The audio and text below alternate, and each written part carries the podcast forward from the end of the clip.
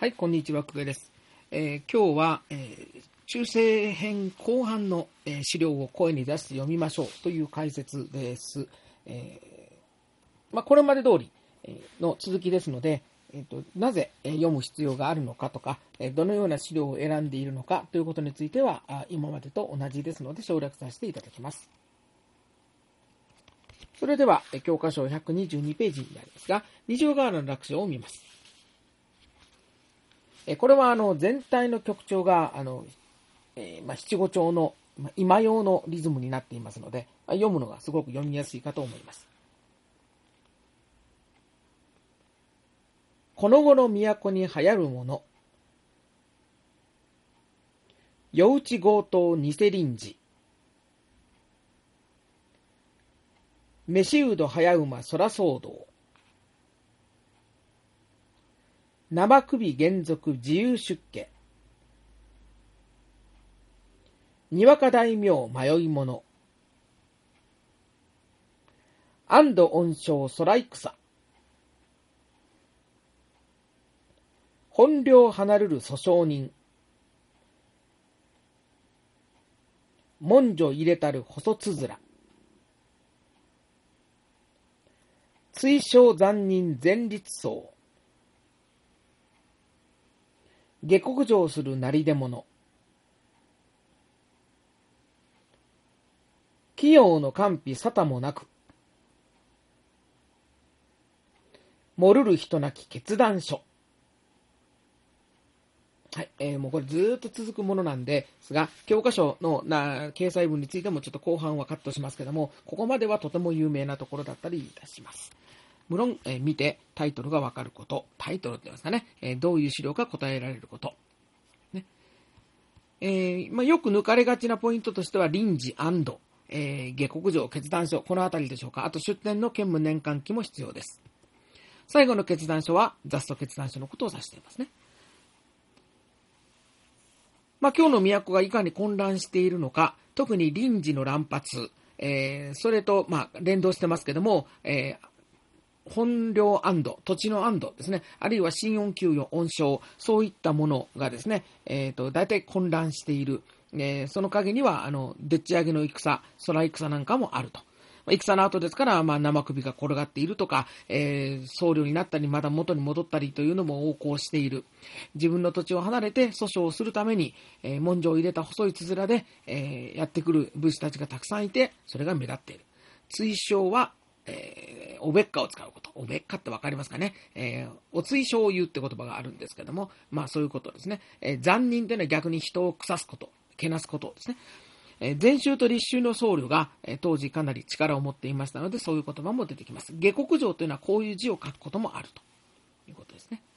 器用の完備沙汰もなくというのは、器用というのは能力ですね。それが完備あるのかないのか、えーそんなことを言ってられないくらい、えー忙しくなって、人手が足りなくなっていたので、えー誰でもなれる。漏るる人というのは漏れなくですね。漏るる人ないというのは漏れなく、あの、なれるという、誰でもなれるという、そういう決断書というくだりです。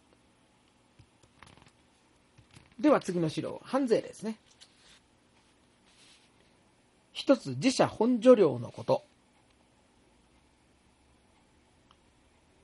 観音3年7月24日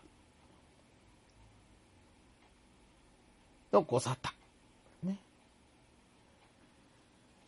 次に、近江、美濃、尾張、3カ国の本所領半分のこと。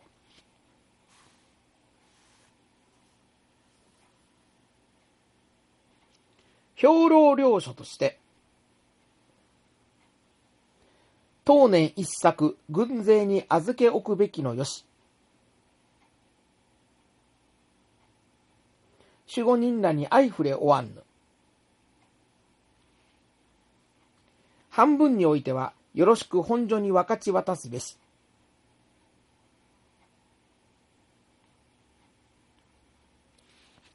はい。えーということなんですが、えっと、まあ、これはあの、主語が、年貢の半分を兵糧として抑えることを幕府が認めたということで、まあ、守護の権限の強化の典型的な例ということになります。まず、関税令であることの識別ができることですね。えーあと該当する参加国ですね、えー、兵糧という言葉、えー、権限が主語に渡っていること、それから出典、ことがあります。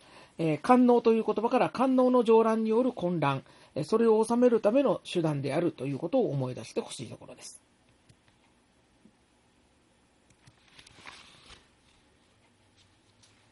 では、えー、これも有名な城ですが、象徴の、えー、特性記。ね。象徴元年9月。一天下のドミンホーキス。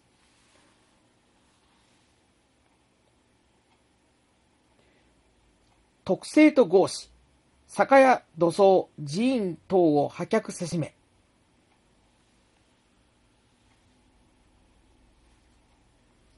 臓物等欲しいままにこれを取り、釈船等ことごとくこれを破る。慣例これを成敗す。およそ亡国のもとい、これにすぐべからず。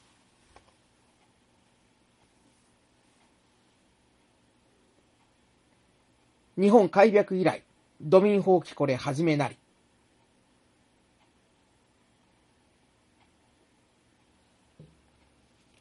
はい。ということで、まず、資料の識別。えー、それから、まあ、象徴という年号、ドミン、特性、酒屋土葬、まあ、慣例というのも出てきます。もちろん出典も問われることが多いです。慣例は、この時の慣例は、中にあるように畠山三井家です。で、これも直接書かされるような入試問題もありますので、えー、覚えておきましょう。えー、そして最後の緑ラインですね。名言ですね。えー、日本開闢以来と民放機これ始めなれという、この決め台詞で有名な資料でもあります。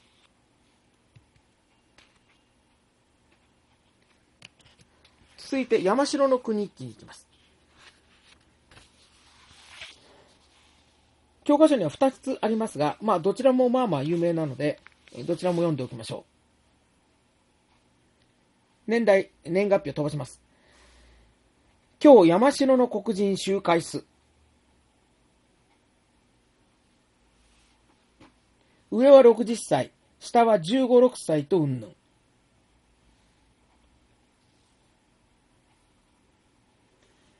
同じく一国中のドミントを群衆す。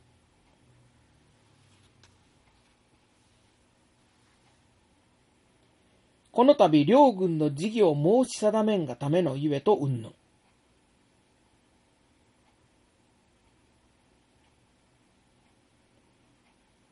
しかるべきか、ただしまた下克上の至りなり。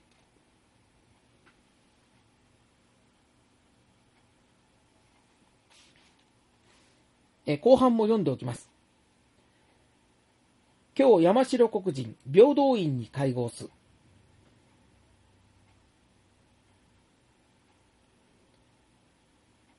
国中の情報、なおもってこれを定むべしとうんぬん。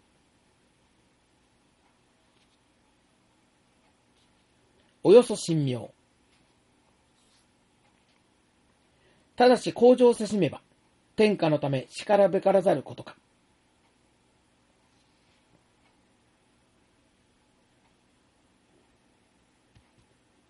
えー、まず山城の国記であることの識別。年号は応仁文明の乱の文明です。つまり、応仁の乱の、直後ということか、継続中ということか、あの応仁の乱はだらだらと地方でも続いていきますので、えー、他、あの、チェックポイントはこのようなところかと。下克上という字はこういう字を使っている。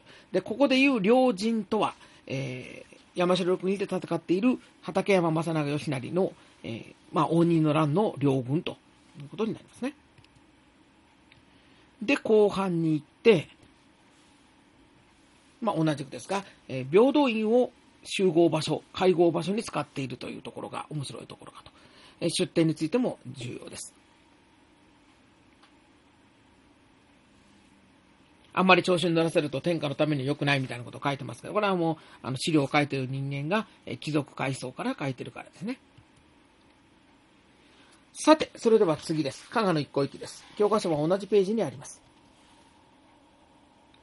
これも2つあるんですが、宿和祭道を語りて曰く。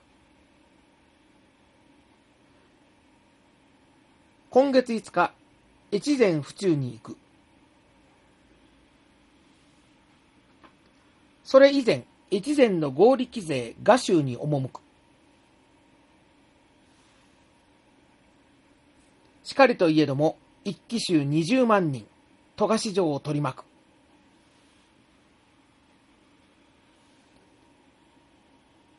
ゆえをもって、同9日城を攻め落とさる。皆障害して、富樫一家の者一人これを取り立つ。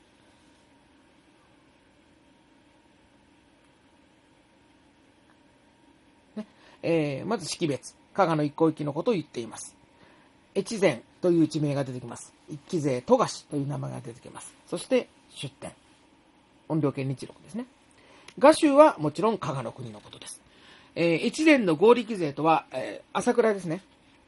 それから最後に、富樫一家の者、これ一人取り立てた。つまり、担ぎ上げた人物ですが、これは富樫康隆のことです。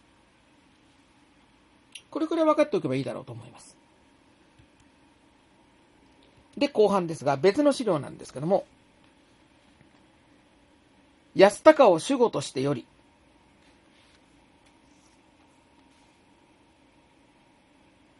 百姓取り立て富樫にて候愛だ。百姓らの打ち強くなりて。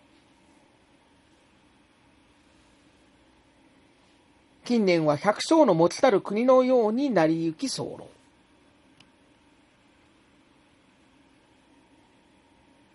実国周囲、出典がまた違いますね。これも加賀の一個域です。ポイントはこの辺りでしょうか。えー、百姓取り立て富樫ですね。百姓が取り立てた、ね、一揆によって、まあ、担がれた、えー、擁立された富樫なので、百姓の方が強いということを言っていると。でこの最後がまた名言で、近年は百姓の持ちたる国のようになってしまったというような有名な表現が出てきます。まあ、どちらかというとこちらの方があのよく見かけるかなと思う資料です。さて、戦国に入ります。えー、文国法ですね。えー、文国法は山川の教科書には4つ挙げられていますが、えー、特に前の3つを扱います。えー、1つ目が朝倉高景上場、2つ目が、えー、海八田の次第、えー、3つ目が、えー、今川金目録ということになりますが、えー、まず、えっ、ー、と、一つ目ですね。えー、朝倉が立ちのほか、国内に城郭を構えさせまじく候。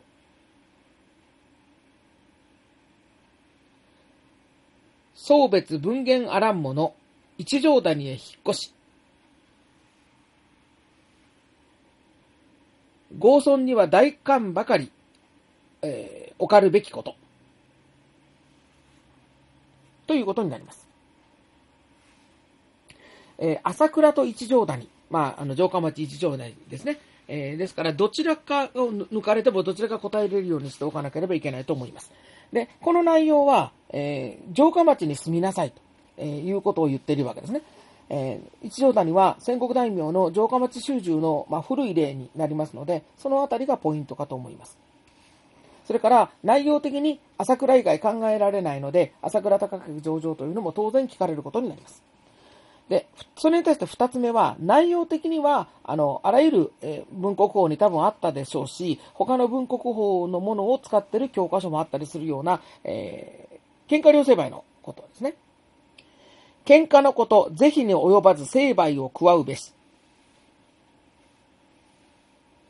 ですね。喧嘩のことは、是非に及ばず、ね、いちいち詮索せず、理由動向関係なく、えー、どっちも成敗するんだということを言ってますが、まあ、あの、ただし、書きがあります。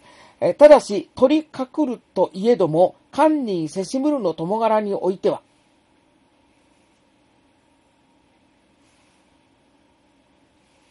在家に処すべからず。つまり、一方的な暴力を受けても、えー、我慢していた。ね。えー喧嘩を受けなかったものについては、さすがに罪には問わないけど、え対抗手段を取ったら、えつまり、あの、殴り返したらもう両方とも処罰だよと言っているということですね。まあ、喧嘩、両成敗のことを言っているところだと。出典としては、ここで引かれてるのは開発者の次第、えー、別名は信玄家法ということになりますが、先ほども言いましたように、他の戦国大名の文国法を使っているケースもあるので、え、これに関しては資料を見ただけで開発の次第と特定することは普通はできません。で、三つ目です。寸元両国の友柄。あるいは私として他国より嫁を取り、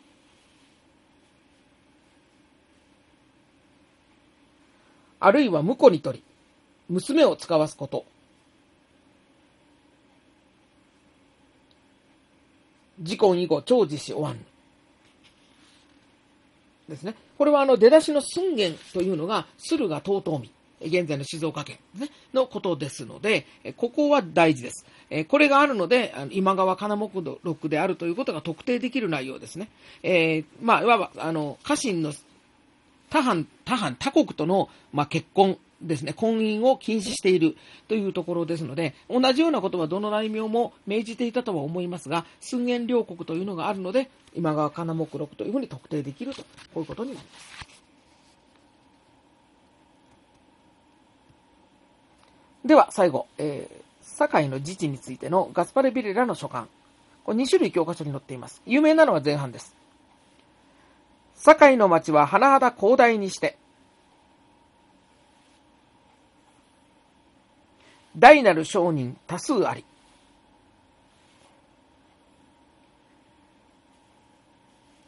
この町はベニス市のごとく、執政官によりて治めらる。